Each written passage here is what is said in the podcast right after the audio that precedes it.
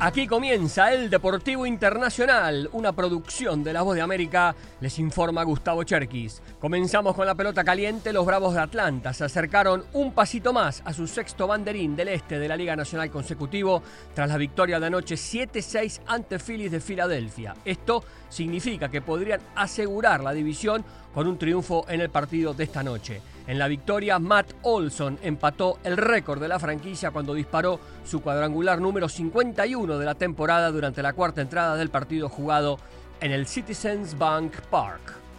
En el fútbol americano de la NFL se confirmó la mala noticia para los Jets y para Aaron Rodgers. El quarterback sufrió una rotura completa del tendón de Aquiles izquierdo y estará de baja toda la temporada. A sus casi 40 años, la pregunta claramente es si el enorme jugador se plantea el retiro de la actividad. El equipo de New York ahora tendrá que empezar a buscar su sustituto de inmediato, más allá de su reemplazo natural, Zach Wilson. En Fórmula 1 empieza a palpitarse el Gran Premio de Singapur y todas las miradas estarán puestas en Max Verstappen, quien está viviendo el mejor momento de su carrera, con récord de victorias seguidas, 10, y perfilado para ganar el campeonato de pilotos una vez más. Sin embargo, el belga neerlandés nunca pudo ganar en Singapur, que es la primera parte de una doble cartelera asiática con el Gran Premio de Suzuka en Japón el 24 de septiembre. De ganar ambos circuitos, no habrá manera de que Checo Pérez, segundo en la clasificación, pueda alcanzarlo.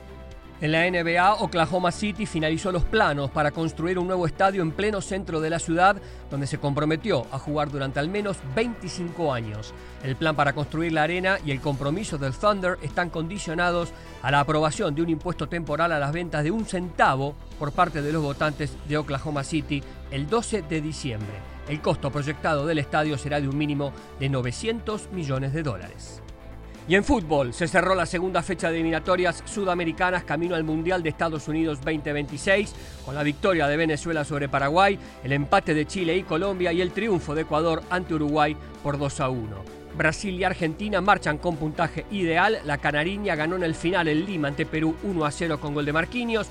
Argentina, en un gran partido en la altura de La Paz, goleó a Bolivia 3 a 0. Escuchamos al técnico del albiceleste, Lionel Scaloni.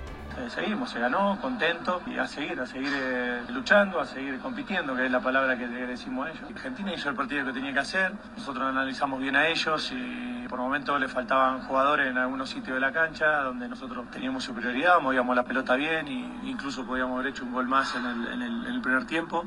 La próxima fecha de eliminatorias en Sudamérica será el 12 y 17 de octubre. Y hasta aquí el Deportivo Internacional, una producción de La Voz de América.